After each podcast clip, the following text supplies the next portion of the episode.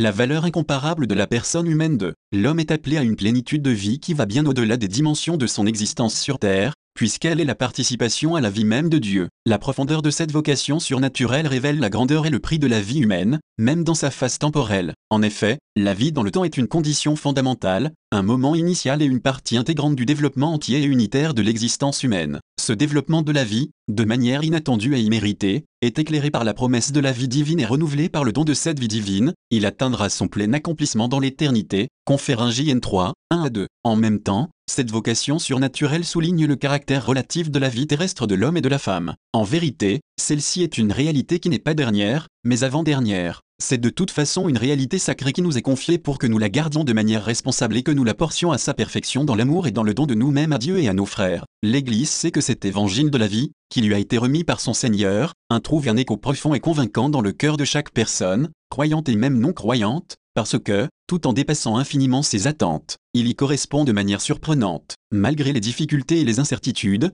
tout homme sincèrement ouvert à la vérité et au bien peu, avec la lumière de la raison et sans oublier le travail secret de la grâce, arrivé à reconnaître, dans la loi naturelle inscrite dans les cœurs, conféré Rem 2, 14 à 15, la valeur sacrée de la vie humaine depuis son commencement jusqu'à son terme, et il peut affirmer le droit de tout être humain à avoir intégralement respecté ce bien qui est pour lui primordial. La convivialité humaine et la communauté politique elle-même se fondent sur la reconnaissance de ce droit. La défense et la mise en valeur de ce droit doivent être, de manière particulière, l'œuvre de ceux qui croient au Christ, conscients de la merveilleuse vérité rappelée par le Concile Vatican II, par son incarnation, le Fils de Dieu s'est en quelque sorte uni lui-même à tout homme de dans cet événement de salut. En effet, l'humanité reçoit non seulement la révélation de l'amour infini de Dieu qui a tant aimé le monde qu'il a donné son Fils unique, JN 3, 16, mais aussi celle de la valeur incomparable de toute personne humaine. Et, scrutant assidûment le mystère de la rédemption, l'Église reçoit cette valeur avec un étonnement toujours renouvelé 3 et elle se sent appelée à annoncer aux hommes de tous les temps cet évangile,